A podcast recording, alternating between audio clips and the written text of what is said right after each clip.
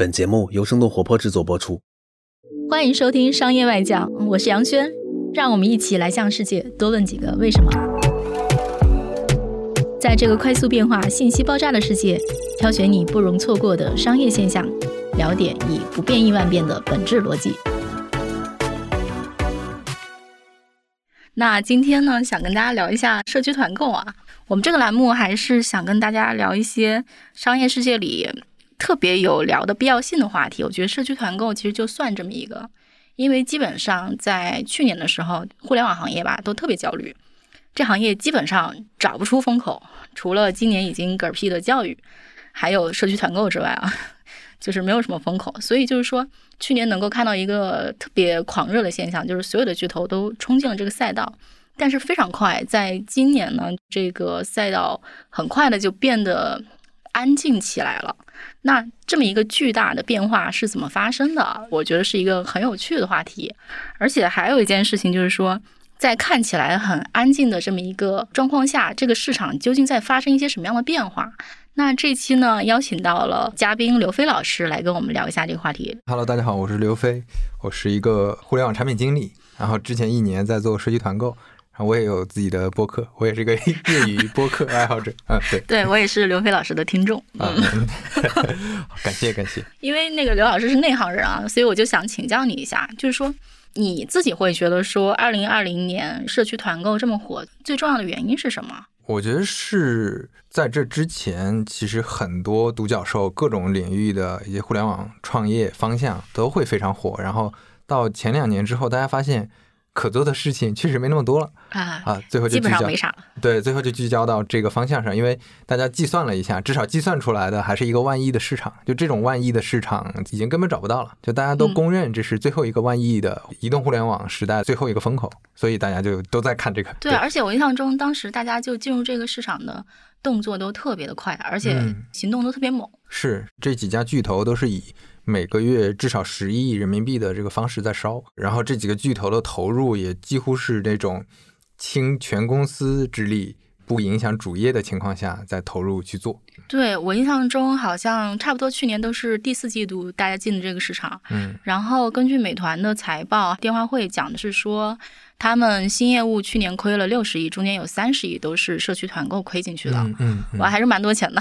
对对对，移动互联网过来各种补贴大战，最后一个有点像一个谢幕战的一个感觉。而且其实我大概十年前就跟踪电商市场，在所有的商品交易里面，生鲜其实是最难的一个品类，嗯，所以在生鲜这个赛道上爆发这么大的竞争，我觉得的确是像你刚讲的，算是一个闭幕战。尤其是大家看这个市场的时候，为什么大家都选择去年去做？更重要的是，像先生优选等等这种选手小公司，它已经跑出来一个非常坚实的，也不算很坚实，但是它是跑出来一个很闭环的一个模型。模型这个模型是跑得通的。对，每隔两年就会大家在讲这个。但是去年在湖南，它确实做得非常成功，啊，大家就觉得哈这个应该是 OK 的，而且。它不光是生鲜市场，它未来如果做的特别乐观，就其实有几种不同的估算模型。如果你把它做的非常乐观，它会变成一个线下非常重要的一个渠道。这个渠道甚至会替换掉很大的一部分非生鲜的市场。嗯，它甚至会吃掉像阿里、拼多多很大的一块蛋糕。正是因为这些原因吧，所以就是去年这个赛道特别火。但是呢，今年骤然变冷。你觉得说跟去年年底下发的那个政策有关系吗？就是说，久不得，对，叫不能滥用市场支配地位、提价倾销和排挤对手。就是好像当时还有央媒发了社论嘛，说不要跟菜农、菜贩子，就是小生意人去抢市场。当时是出了一个这样的意见，所以我觉得这个基本上打掉了这个市场上非常大的一个单量拉升动力。现在的政策你会发现跟过去的政策不太一样，就过去的政策可能比较抽象，就我讲你不能倾销或者说不能怎么样，但现在的政策非常具体，嗯，他会查的非常细，你这个页面上显示的价格是多少，我会查到你的进价是多少，他都搞得很清楚的，什么叫标价，什么叫实付价，实付价只要低于成本价，那你这就属于倾销，那就属于不正当竞争，嗯，那他关注的这么细，那这个细则下面没有空子可以钻了。这个政策一下来，确实在补贴上，大家就只能收了，只能回归我用一些其他的方法，而不是说这种快速烧钱的方法去做增长了。哎，这个单量能就往下掉，能掉到一个什么样的程度呢？我觉得单量首先可能不会掉的特别多，只不过增长的速度就加速度会瞬间放缓，也会放缓很多。因为去年打得非常火热的时候，当时我们的记者从行业里听到的说法就是说，大家对二零二一年都设定了非常高的目标。对，那个数字就是说，好像是美团是定了两千亿的 GMV，然后呢，多多是定了一千五百亿。对，对，因为这基本上是最头部的两家。但是现在目前看来，就是说他们定的这个目标吧，都没有达到预期。因为把那个 GMV 目标拆下来的话，其实是能够拆到说我每天要卖多少钱，每天要有多少单。嗯，那基本上都没有那么多单。就是包括新生优选，他们的数字也并不是那么漂亮。对，因为你不能通过砸钱的方法去获取这种订单了。嗯，这是一方面，另一方面就是。可能你的叫什么？你的这个生意模型没有跑出来的时候，你的亏损也是非常非常夸张的。嗯，那可能这个预期大家也有一些调整。嗯，对，因为本身这是存在一个市场或者叫投资人的信心也好，市场的信心预期也好。如果说大家的信心预期没有以前那么高，发现这是一个持久战，比如说，哎，那大家就得想说，我是不是现在还是要支持你这么疯狂的去亏损烧钱？那你到底能不能证明你能做到多大？对我印象中当时有个小插曲，在今年夏天的时候，美团优选取消了大小周。嗯，他们之前本来是冲的还挺猛的，因为跟多多对着干嘛。我觉得是不是我们自己猜测啊？是不是也是因为说，大家一看这个市场就是这个状况，也没有必要拼到那么狠。我觉得拼还是要拼的，但是它不是靠一个多加几天班或者前期多铺人力或者多砸钱就能搞定的，因为这个业务太重了，它不太像，嗯，以前互联网哪怕是 O to O，哪怕是交易平台、打车外卖，它是一个你快速冲量，你就真的能把这个城市的呃网络效应建立起来。嗯，因为本身比如说举举个例子，打车，那你有了是个双边市场嘛？对对对，双边市场，它有了一定阈值的乘客和司机之后，这个模型就跑起来了。而且这个模型能在两方都提供一个很好的价值体验，但是社区团购不是，因为你可能刚开始通过烧钱建的这些仓、拉的配送团队，嗯，然后拉的这些供应商都未必是最合适的，或者说最好的。当你的规模快速拉起来之后，可能后面存在太多的问题。之前就是冲的特别猛的时候，其实有很多，比如说运力啊、货呀，什么东西都是不匹配的嘛。那现在如果大家心态稍微稳一点之后，再回过头去盘啊，会觉得说有什么东西可能是不太对劲，是需要去调的。嗯。做一个非常粗放的管理，非常粗放的一个拓展的时候，你其实考虑不了那么多的。对，举个例子，比如说之前新盛优选，它是一个很长期的一个过程，而且它会做的非常稳。就它到了一个新的城市，它可能先去租一个几百平、上千平的一个仓，嗯，这个仓当时就能填满了，可能，然后他去慢慢的做这个他自己的配送团队，做自己的团长，嗯，但是。呃，这些巨头进来之后，会快速的，我可能就直接租一个一万平米的仓，那这个仓刚开始可能是空的，我可能就直接找，呃，怎样的供应商，直接快速拉一批司机来，快速拉一批团长，嗯，比如说这些团长他们是什么样的画像。他们的团校是怎么样的？嗯，他们对这个事事情的认知，比如说你快速补贴的时候，很多人是全职在做团长的，嗯，但你这个补贴一定会收的。那这些全职的团长没有之后，你到底哪些人再来做团长？嗯，啊，或者说这些仓库前期会不会有浪费？是不是选的这个位置好？这些测试或者说迭代实践，其实你在要体量的时候是没法去做，的，对，是顾不上的。但是你如果说像先生那样，我再慢慢的去做，你在这个竞争环境下又很难。所以现在大家可能就比较冷静，又回归到这个这个本质，去把每个地区每个区域的这个通路重新给做好、打磨好，然后慢慢的去做这件事。而且它确实不是一个快速烧钱或者短期内一两个月就能看到结果的一个事情。哎，我能这么理解吗？就是说几家头部公司对这个市场的预期是不是有发生改变？我我觉得这里面涉及到可能它的因素不能单一的说是是自己的预期发生变化，而是市场发生了一些变化。嗯，比如说那些小玩家几乎都没有了，只剩下我们两三个人在牌桌上。嗯，那大家就发现 你不能亏损无止境的亏损下去，那我就要去补后面的这种基建能力，这些设施，这仓配怎么做好，冷链怎么做好，啊，团长怎么做好等等，要要去关注这些了。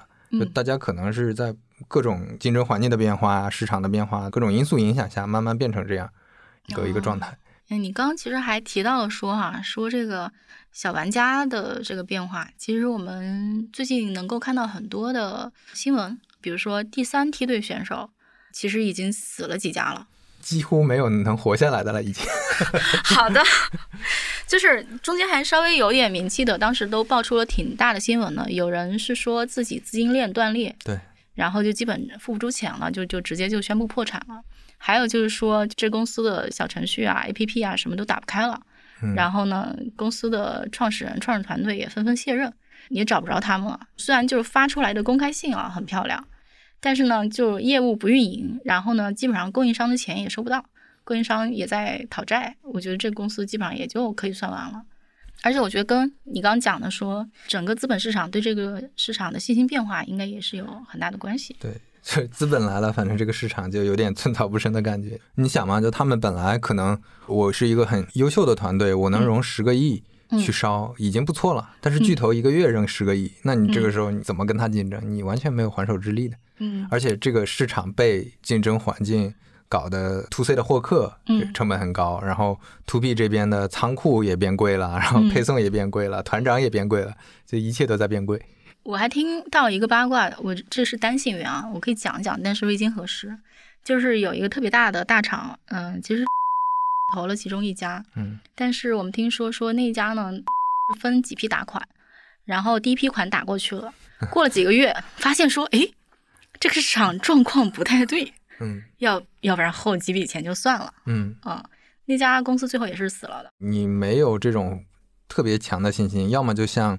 嗯，像多多、美团、滴滴等等这种，你有自己充分的、非常强的融资能力和自己的现金流去补这个，就是创业公司是很难的。而且基本上市场上现在剩下来的所谓的独立玩家啊，都还是背靠大树的。比如说像新盛还是拿了呃京东的钱，你可以认为说它是腾讯系的。然后实惠团是跟阿里呃融了钱，但是最后会怎么样也有点说不准。实惠团好像已经业务基本上停掉了的状态。这个月他们是出现了那个叫大面积裁员的新闻。对，是那实惠团还是能抱下阿里的大腿，但是现在就比如说能够拿到什么样的资源，以及说他肯定跟阿里内部的那个买买菜存在一个赛马的关系嘛，所以这家公司的命运本身也不是非常好好能讲得清楚。对，现在牌桌上基本上就是呃美团、多多、呃诚信优选。然后京东支持的新盛以及盒马，对，基本上就这五家嘛。对，是。当时巨头杀进这个赛场呢，其实每家都是有自己的考虑的。我觉得其实像京东这么多年做生鲜嘛，然后屡败屡战，这个算他们长期战略的一部分。而且其实他们算是动作相对比较慢的一家，在这个市场里，他们有些好像城市站好像是关了的。然后阿里做电商的，基本上做电商的。大型公司都不会 miss 掉这个市场，拼多多也对，这是防御性的嘛？对，防御性的，尤其对多多这个威胁会更大，因为你是下沉市场嘛。这中间其实我去年最想不通的一家是，哎，滴滴为什么要来做这个业务？真的是让人摸不着头脑。我是这么看这个业务逻辑的。嗯，我十几年前呢，就是写过各种各样的公司，然后也跟那种什么永辉超市啊，还有跟那种比如说线下商超啊，都打过交道。其实，在线下商超里面，就是生鲜这个品类是用来引流的，嗯哼，基本上都不挣钱。对，放在一家店的最里面，把客户吸引进来之后，顺便卖点其他的，他们是这么算这个账的，它是一整盘账。是。然后永辉即使它的生鲜的毛利好一点，它也不是全靠这个生鲜业务挣钱的，基本上就是在线下市场，除了菜市场吧，你很难看到说完全靠生鲜业务挣钱的商超。对。我为什么觉得滴滴非常让人疑惑呢？因为说。比如说哈，拼多多用这个生鲜引流引进来之后，它是可以把这个流量转化到自己的其他品类里的。嗯嗯。然后基本上所有的电商都应该是这么一个逻辑。嗯。但是我就想不通，滴滴把这个流引进来之后干什么？它引进来之后，这个引进来的流能用来打车吗？感觉也是不太行。引进来说让他买其他的货，那也就意味着说你需你需要重新去组货，重新要组一个电商盘子。我觉得这个工作量太大了。所以我就一直觉得滴滴这个行为让我觉得非常迷惑。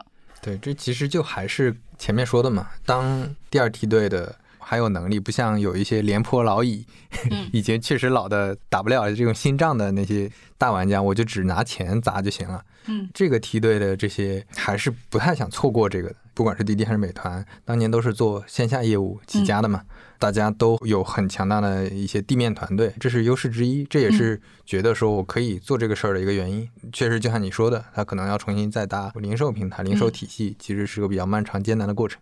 呃，美团也一样嘛，只有多多有现成的供应链，现成的很多供应商，很快速的转移过来去做这种模式。而且我觉得，就是说，仗打到今年，我听说基本上是滴滴好像是对诚信优选讲的是说你们要自负盈亏。那我觉得这个对他们来讲是一个挺大的压力，因为早期的话，大家都知道说诚信优选就是滴滴旗下的诚诚信优选，它的那个补贴力度什么都还是挺大的。嗯，那如果说补贴力度降下来，要自负盈亏，那他们这摊业务该怎么搞？我觉得其实也是挺头疼的。是的。对，所以就是还挺有趣的，就是说去年这个市场就是看起来打的那么热闹，但是我觉得其实可以留下来的一个思考就是说，当一个赛道特别热的时候，你要不要冲进去？之前那个局面就好像是一个牌桌，大家手里都抓了一手牌，可能滴滴看到自己手里的牌还不错，就下了重注，然后没想到其他人牌更好，嗯嗯，有点这个意思。记得当时也跟行业里有些高管聊天。私下他们还是可能会评价一下同行，他们就会说，他们也觉得这个事儿很疑惑。如果你是滴滴的员工，你过去然后做一个他是这样的业务，你难免也会产生疑惑吧？就是说我干的这个跟公司跟我说让出行更美好有啥关系吗？嗯，我对这个事儿我信吗？我做这个事儿的意志坚决不坚决？我觉得可能都会有些困扰吧。嗯嗯，就员工也不是都没脑子，员工也都会有自己的想法。嗯，哎，比如说你现在会对社区团购的模型产生？质疑或者困惑吗？就比如说最开始新生优选证明说这个模型能够挣到钱，嗯，大家现在还坚定的认为说这个模型可以挣到钱吗？它是一个能盈利的模型吗？模型肯定是 OK 的，但是我的观察是这个天花板大家其实还是没摸清楚到底是在哪儿的。你的天花板到底是说我真的能替代很多电商现有的渠道，我真的能卖足够多的 SKU，还是说退而求其次，我只是做一个能买一定程度的？SKU 我做到兴盛原来的那个程度就 OK 了，还是说比预想的更差？我只能卖一些伪品，只能卖一些爆款，只能卖很少数的 SKU，这其实逻辑是不太一样的。因为你要支撑说我做一个全品类，大家对你的认知是我在这个团长这儿，在这个渠道这儿能买到几乎所有的东西，这个认知当然是好的。就像我逛淘宝或者拼多多一样，我知道这个渠道，我几乎能买到任何东西。嗯。但是这个模式天然的，它不可能支持你有太多的 SKU。你 SKU 一旦多起来，后面的这个成本是完全不可控的，因为它不可能制造一个规模效应。嗯，它的密度是跟不上的，就密度一定是有一个阈值的嘛。嗯，我觉得现在可能大家都还在摸这个边界，因为在前期快速补贴的阶段，大家的品类其实结构也都不是那么健康。就生鲜的占比，按理说你在前期做的应该是。够高才行，大家才会有这个心智。但是你会看见这些平台也都是什么都卖，嗯啊，你可以在上面甚至买到手机，买到一些有牌子的东西。就因为有牌子的东西，其实在这上面卖是没有意义的，对，比较好卖，但是没有意义的。你要认知这个渠道，你肯定是把它当成一个未来的高频渠道。但是你如果说，比如说我这 iPhone 比全网还便宜五块钱。那你在这儿买了，你明天你就会转去别的平台买，对对，没有任何认知。但是如果说哦，你这儿蔬菜新鲜，水果不错，那我才会持续在你这儿买。然后我顺便再看到你这儿有手机，那我买一台也无所谓，反正大家价格差不多的话，这是不一样的。但是前期大家都在品类选品上其实没怎么管控，因为这个管理难度是比较大的嘛，大家都有 KPI 对吧？对，我去选一些品，你只要管的不够严，那就比较乱。而且这个东西能做总部管理吗？还是说这个东西其实是很难做总部管理的？在选品这件事情上，其实是能做的，但是这个难度会比较大。比如说你要做一个商品库，嗯，一个商品的数据库，然后这个数据库你可以限制住只能卖哪些 SKU，嗯然后同时你可能限制住哪些 SKU 品类的比例，嗯，但是这里面其实也有可操作的空间。就你看你管得严了之后，那人家说我这个区域你又不懂。那我这个区域的用户就喜欢这种蔬菜，嗯那你给我加入这个蔬菜，或者加入哪个日用品等等的。你如果管得太严，它又没有灵活度，嗯。但是你如果管得太松的话，那就会出现他们把品类瞎换。就比如说你禁止卖手机，但是他可以把它划到日用品偷偷卖，它会有这种操作方法，所以这种管理成本是比较高的，因为它不是单一的呃类型的品类，它也不是单一类型的标准化的服务，它其实是一个比较复杂、SKU 太多的一个模式。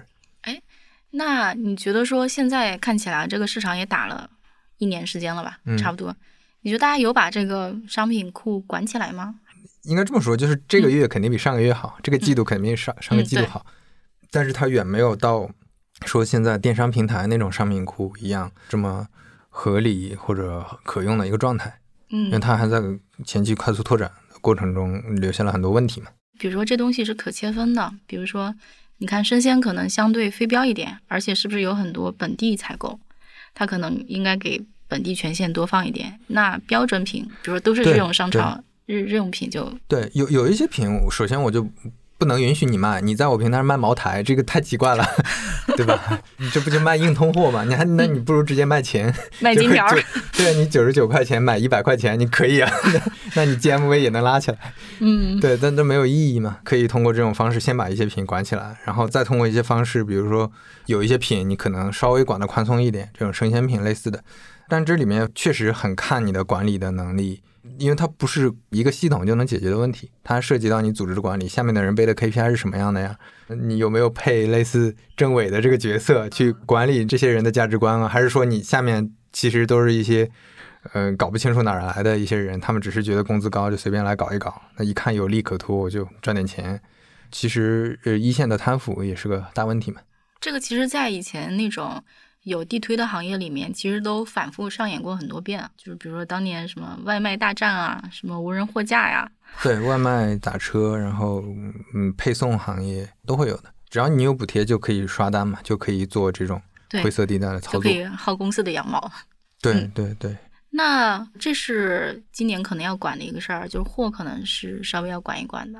那就比如说，对于团长呢，其实你刚刚也提到了，说去年是一大批的团长，不管是什么样的人都涌进来。那今年是个什么样的状况呢？关于对团长的思考，我觉得几家平台大家也都在调整，或者说都都在重新认知和定义。之前不管什么人都进来的时候，那个时候是为了快速获客，为了快速铺开。但是现在会发现，有的团团效就很低，有的团服务很差。这个管理团长的服务又是一个很复杂的问题，因为团长他又不是你的员工，嗯，那他的货丢了、坏了，没有冰冻，或者说有一些东西也搞不清楚，呃，人不在，就很多团长是那种，他就把他东西扔在小区门口的一个破桌子上，然后你去领的时候，他就打电话让你自己找找，你找不着，我也找不着，大量的这种团长存在，所以你怎么去？找到筛选出来好的团长，这个比较难。这是从用户体验角度、消费者体验角度，你团长的服务要做好，但是他又不是你的员工，所以这里面就就比较复杂。你怎么把服务跟他的收益结合起来？他的义务和他的收益结合起来？另外就是团长的画像到底是什么样的？你到底是兼职还是全职搞？因为之前补贴多的时候都无所谓嘛，但是补贴降了之后，你可能。是不是在有些地方你需要夫妻老婆店，他有地方能放东西，有冰箱，那这些人当团长是更合适。那你把这个画像描绘出来，那这些团长应更应该是什么样的人？这些都要都要变得更精细化，不管是哪个环节，今年都要变得更精细化，而不是之前那么粗放的一个状态。哎，那这个画像有画出来吗？我觉得大家现在还在一个自己迭代进步的过程中，好像还没有完全。画出来，或者说我自己还没有观察到，说大家画出来一个一定是什么样的一个画像。我幼稚的想法，想的是说，如果之前是新生优选把这个模型基本跑通，为什么大家不直接照搬他们那个团长的画像去找人呢？还说他们那种类型的人其实没有太多。这里面有几个因素，第一个因素就是。新盛，因为他做的慢，所以他可以认真的发掘很好的团长。他的团长的粘性是非常高的，对新盛的这个品牌、这个平台都有很强的认可度。嗯，他的服务意识等等的是在这种长期的培养过程当中形成的，而且他会用很多人治的方法去管理，就是人去治理。我这个人，我的管理者，然后对我跟你会有大量的沟通。呃，然后他会有他的下线，这个团长会发掘更多的团长，这些团长也都是乡里乡亲的，大家平时沟通比较多，会有很多这种案例出现。但是你如果说快速拓展的话，你就没法，不可能，对，没法用这种方法。那你用系统去管理，那你用数据化的方法去管理，该怎么管？这是个新的课题。而且我觉得，像今年这个团长是不是有一个自然淘汰在里面，因为基本上大家给团长的抽成都在往下掉，对吧？对对。比如都从十几掉到了五左右，但其实很多人如果挣不到太多钱，他其实都不用你赶，他自己就不干了。没错，而且团长的画像他也比较复杂，没那么简单。举个例子，之前我们看在学校里住在宿舍里的很多学生自己当团长，他的这个形式就跟你说夫妻老婆店这种商店门头店的这个方式差别很大，就有很多这种不同场景下的区别。可能大一点的二三线城市和乡镇村里又很不一样，就感觉哇，这画像得覆盖全中国啊。对，因为它是个线下的一个一个生意，所以最后这一步的履约其实非常复杂的。而且大家都是指望这个业务能够下沉到很下沉的市场。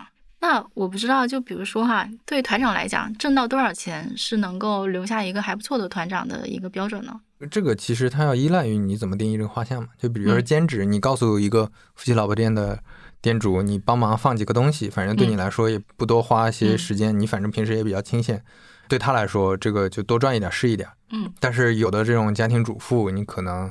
要花更多的时间精力去维护社群，嗯，去做很多这种工作。后来发现，哦，我我一天只能赚十块钱，那这个这个就感觉没有任何吸引力了。对，因为我看其实大家也采访了很多团长啊，说今年有什么变化。比如有人说去年能挣七八千一个月，现在一个月挣三千，还有去年挣一万多的，对，说今年也就挣个三千。嗯，就是他们还是会觉得说这个落差，心理落差还是蛮大的。你怎么去定义团长的佣金、团长的补贴？它就意味着你要找什么样的画像的团长，这是强关联的。你要找到最更合适的人做这个，就包括大家也在探索说，因为团长其实没啥粘性对平台，而且大家经常是几家全做。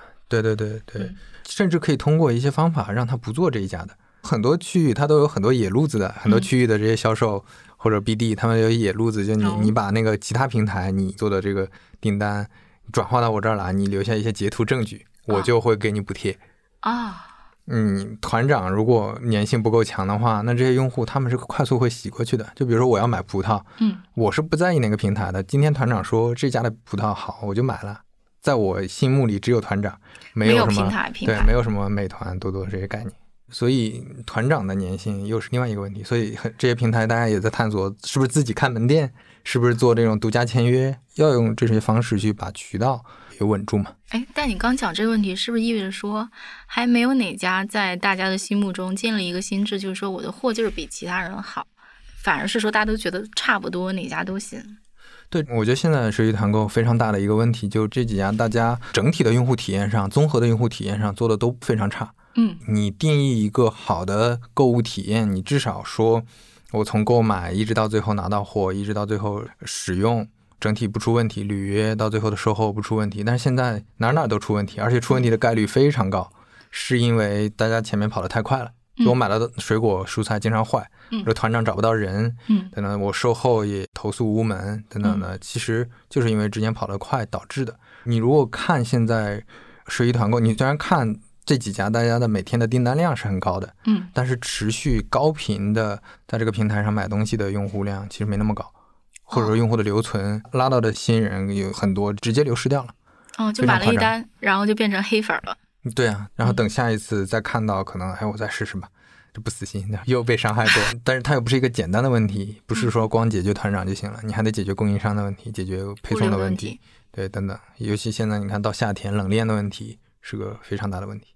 夏天应该特别容易坏，我看好像出过那种新闻，说什么某家公司的什么货，然后一下坏了三车什么的，就不是一个 产品或者一个技术手段能解决，它都是线下很复杂的一些场景，就是堵车了，司机赶不过来，结果开到仓库之后，仓库说我们不收了，我们那个卸货工已经不在了啊，因为我们要去做分拣了，那这车东西怎么办？那供应商就只能拉回去，供应商就觉得我靠，我被伤害了。啊，那我就不想跟你再合作。反正有很多类似的这种意外的问题，因为是线下场景嘛，就会经常发生。尤其是生鲜放不了，你说拖一箱卫生纸也就算了。对啊。也就是说，在出现这些问题的这个过程里面，就是货好不好还不是最要命的问题。因为前期大家现在做的 SKU 都是挺多的，如果你你在一个区域你只做一百个 SKU，你一定能把这一百个 SKU 做好的。嗯。但是现在大家普遍都是在一个。地区可能有几千甚至上万这么多的 SKU，那你是管不过来的。那基本上你就看看供应商的资质，你就让他进了。但是你怎么可能每一个品都适用，每一个品都去关注它的品质？呃，这个是很难的。哎，比如说这个 SKU 里面，就是除了多的这个问题，差异性也并不够。比如说我去买生鲜，然后我采购可能都是同样的批发商。好的模式当然是你能集中从一个地方采购，甚至说你自己有基地，自己有自营的这种品牌或者源头。但是社区团购，尤其是在前中期啊，肯定 SKU 是要相对集中的，不可能刚开始打一个我这儿什么都能买到的性质。你未来慢慢的做，你的供应链，嗯，整个配送体系做起来之后，你再做更多的 SKU 也是 OK 的。但是你不可能前期就做到一个，哦，我这啥都有的一个一个心智，嗯，因为你这样显然就会导致这每个 SKU 都做不好。其实应该走 Costco 的模式，对，至少是在前期走这个模式。当你未来的渠道很稳定了。你再去做更多新的模式，大家觉得用户体验很差的一个例子就是你在社区团购平台上卖一个东西，你的补贴率要非常高才能跟在电商平台买东西打平。啊，举个例子，就比如说你同样的一卷卫生纸，可能在电商平台上五块钱你就愿意买，但是你在社区团购平台你必须折扣打得非常大，到三块钱甚至两块钱，嗯，甚至不要钱我才愿意去买九毛九。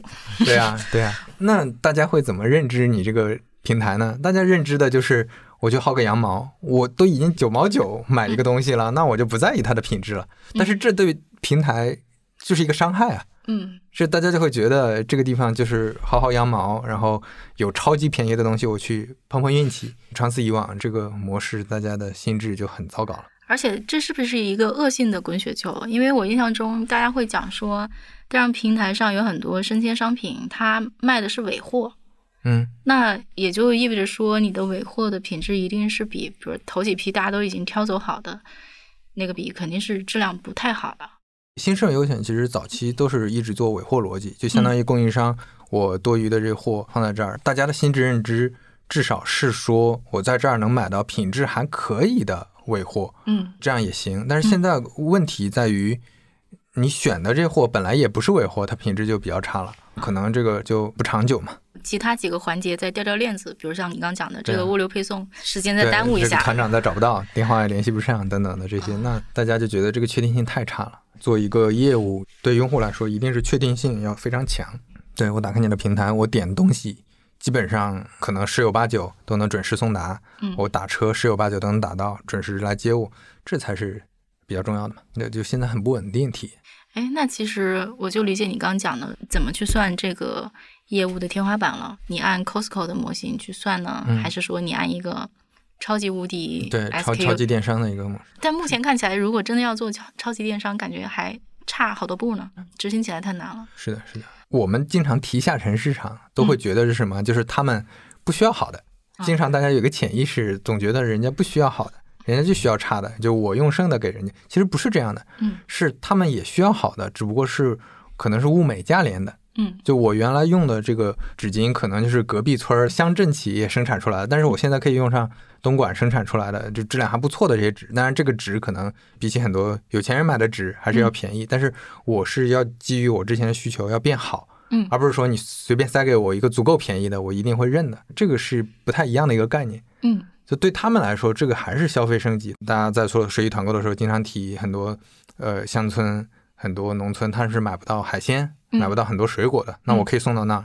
但是你不能说我就把一些我能找到的最便宜的品全都塞到我这个平台上，这个用户心智也是不够长期的，他肯定是坚持不下去的。嗯，最后大家发现，那我还不如去买我隔壁村儿那个乡镇企业产的这些东西。那你刚讲的选品的问题，我还挺好奇的。比如说社区团购做的是一个特别广阔的市场，比如它在地域上其实也很广，大家都开了很多城市。然后它在这个层级上，从比如二线城市到村儿，可能都有。嗯，那这么立体的一个市场，每个格子可能都长得不一样。选品这件事情，应该靠什么方法才能做到最优呢？是说我做本地化，让本地的人做决定，还是说我有一个超级系统？这个事儿大家想明白了吗？嗯，长期看肯定是最好是有数据驱动。哪怕你上一个新品，这个新品能快速的通过自动的一些算法也好，等等的，它能告诉你这个品到底该不该上，上的话它该怎么卖，它该怎么定价。当然这是未来的一个呃愿景。嗯，那现阶段可能还是用比较人治人去治理的方法，比如说我有哪些一定要买，还是像前面说的，我这个是建立用户心智的，就我至少保证最基本的什么西红柿、土豆这些基础的蔬菜水果，嗯，呃，苹果、梨这些都有，先建立这个心智。那这个它是几乎不分地域的，就很少有地域性的。然后剩下的那些呢，可能再加一个粗放的约束条件，让大家再去给一定的本地化的选品的呃一个空间。这些策略其实也是挺考验公司的运营管理能力的。你会觉得说哈，这个主要考验公司哪方面，或者说哪几方面的运营管理能力呢？公司跟公司之间这个运营能力的差别点会体现在？哪几个关键点上呢？这个事儿之前都没有人做过。其实你会发现，哪怕做的比较大的商超、嗯，零售行业，他们也没有这种很集中的通过系统去解决很多这种问题的方法。他们更多的是人管的真的很好，对，或或者说他们有一个非常好的奖惩机制 去管人。我记得好像永辉还是哪个超市的大老板，他管价格的方式就是他天天全国到处飞，然后飞到一个地方看看超市。的价格截个图说这你们你们为什么要做这个价格？你看隔壁超市人家卖的什么价格？就是他用这种方式去 去管。我的妈呀！就是非常传统，就根本想象不到。当然他他那种算是抽查，但是抽查大家心里就有压力，所以你很难讲说是不是真的系统能解决很多这种现象的问题。比如说采销团队可能是个挺重要的点，嗯，全国这么多地方，然后这么多品类，光靠人去管，估计也也挺难。嗯，对，那你这团队非常庞大嘛，就可能是个至少上千人的团队。像物流和冷链，你肯定得还是有一个比较专业的团队嘛。嗯，而且我的印象中，中国过去反正生鲜电商一直没有发展起来。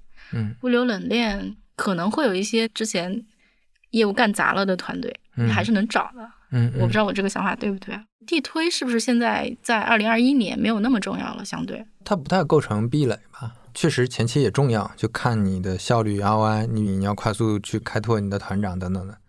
呃，你如果说社区团购发展阶段的话，可能最开始我是先获客，单纯把消费者先都挪到平台上来，然后第二个阶段可能是仓配物流。呃，仓配物流其实相对来说简单，它的标准很比较好制定。嗯，虽然它的管理也要拆成很多步骤，但是它的标准很固定，就是我要送到这个东西不能有客诉。可能从今年。年初开始，几个平台大家都要进入一个很艰难的攻坚战，就是要去做采销，要把采销、选品、品类这条线做得足够好。这个其实是非常难的，就不管是管人啊，还是说你到底怎么定位我的这个品，我怎么把生鲜做好。比如说，拼多多会在这上面有特别的优势吗？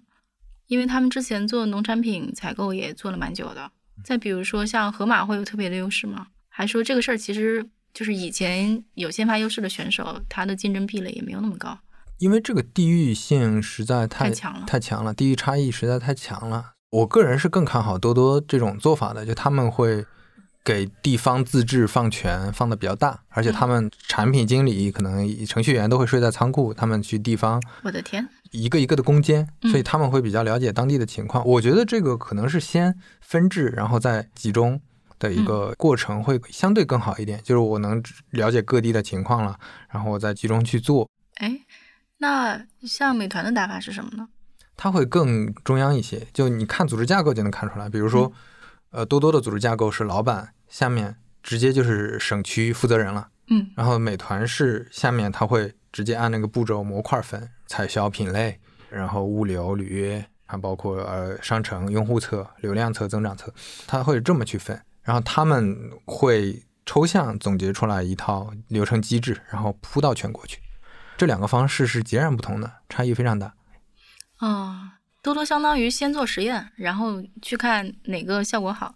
我印象中美团的商业分析团队非常大，就是这个原因吗？美团哪个团队都很大，美团人数我我可能我我上次了解到还是差不多多多的两到三倍。对，而且我印象中多多还有一个很特别的做法，他们从最开始就是把流量导到自己的 App 上的，他没有太把这件事情放在团长手里。还是说你这个经营策略上的很多细微的差别，在前期其实不会太体现出来结果的。但是像刚才说的这种组织方式，以及说每个环节我该仓库怎么做，我选品怎么做，是慢慢在在今年到明年肯定会有非常明显的一些差异出现的。嗯，我其实有一个奇怪的想法，你看社区团购这个模式，它非常大的特点就是我团购然后批量做，听起来是我这个规模造成了一个效率的提升，但是。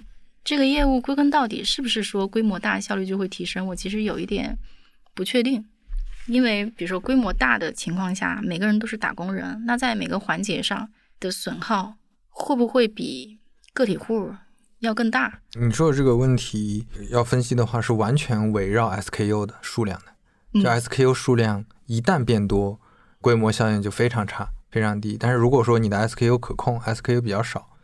然后它的密度就在那儿，那你不管是你采购对吧？你买一万份和买呃一百份差异非常大。你的仓库，你哪怕把东西堆在一块儿，你要是一大堆 SKU 的，这些 SKU 连箱子的规格不一样，然后这里面东西乱七八糟的，你也没法堆。对你没法堆在一块儿，而且分拣，你比如说这一个东西只在这个区有那么三份儿，这个东西在那个区有个五份儿，那你你这个分拣成本太高了。嗯，然后你分拣到这个团全是这些七零八碎的东西，嗯，那你的配送成本各方面都非常高，让你到团那边，最后其实你是产生不了很好的这种规模效应的。但是你必须得产生规模效应，你才能比传统的方式来得好呀，不然你干嘛不发快递呢？直接匹配一下供应商，就是拼多多嘛，你匹配一下供应商，然后供应商给你发快递就完了。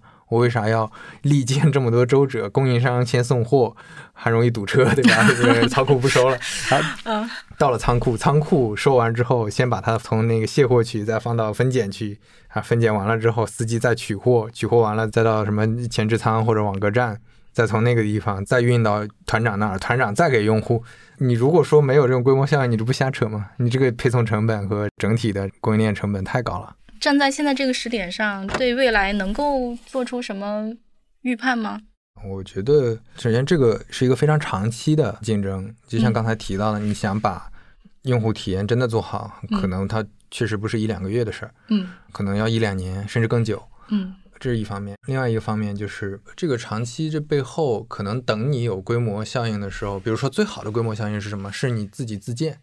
就未来真的有可能，我们在社区团购平台都能买到美团牌的什么卫生纸，多多牌的。沃尔玛已经证实过。对对对，就其实就是 Costco 的那种那种方式嘛，就他们也有很多自营的这种品牌。但是你一想就知道，要做好这个其实也非常长期。另外一个就是社区团购本身还是一个很地域性的事情，它不大可能出现。就比如说未来全国肯定会有前几家，嗯。大概率是两家大的巨头，就比如美团、多多，两家大的巨头，一家第一，一家第二，把市场份额吃的差不多。嗯，但是不妨碍有些小巨头，是可能也不叫巨头，就地域性的这种小的小的平台也存在。嗯，就他用一些什么方式，在这个省区做的不错，他也能活下来，因为你很难。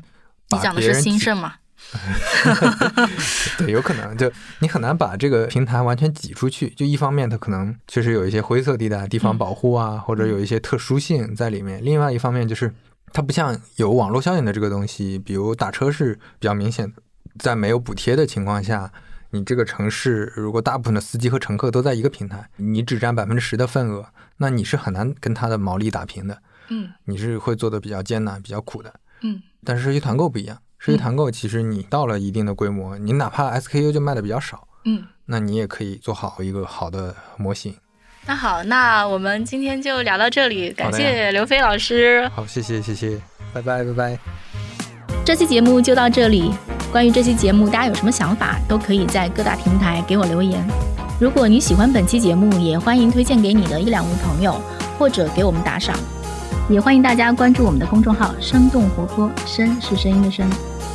另外，也感谢商业外教幕后的小伙伴，包括监制阿曼达、剪辑 Kurt、设计饭团、运营刘瑶。感谢大家的收听，我们下期节目再见。